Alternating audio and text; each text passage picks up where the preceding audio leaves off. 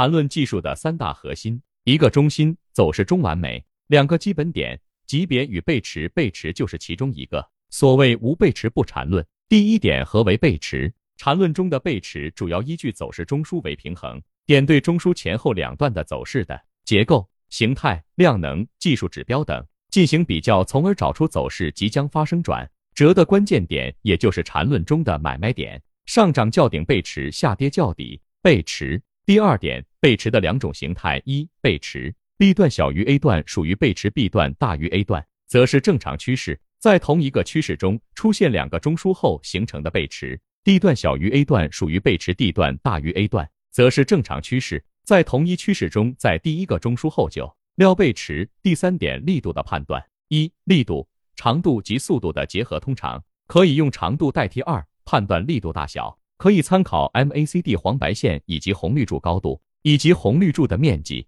第四点，背离和背驰。一、背离是一个较为传统的概念，比较的是相邻的两个同向比。二背驰是缠论出现后的概念，背驰的前提是趋势，趋势的前提是中枢，背离是没有中枢这个概念的。五、背驰的作用，背驰对于我们的交易影响非常之大，它直接决定了我们第一在低吸的时候能不能够以最高的成功率买在 D 类、第二类买卖点，第二个就直接决定了我们在逃顶的时候，或者说要获利了结的情况之下，能够卖在一个相对比较安全的位置。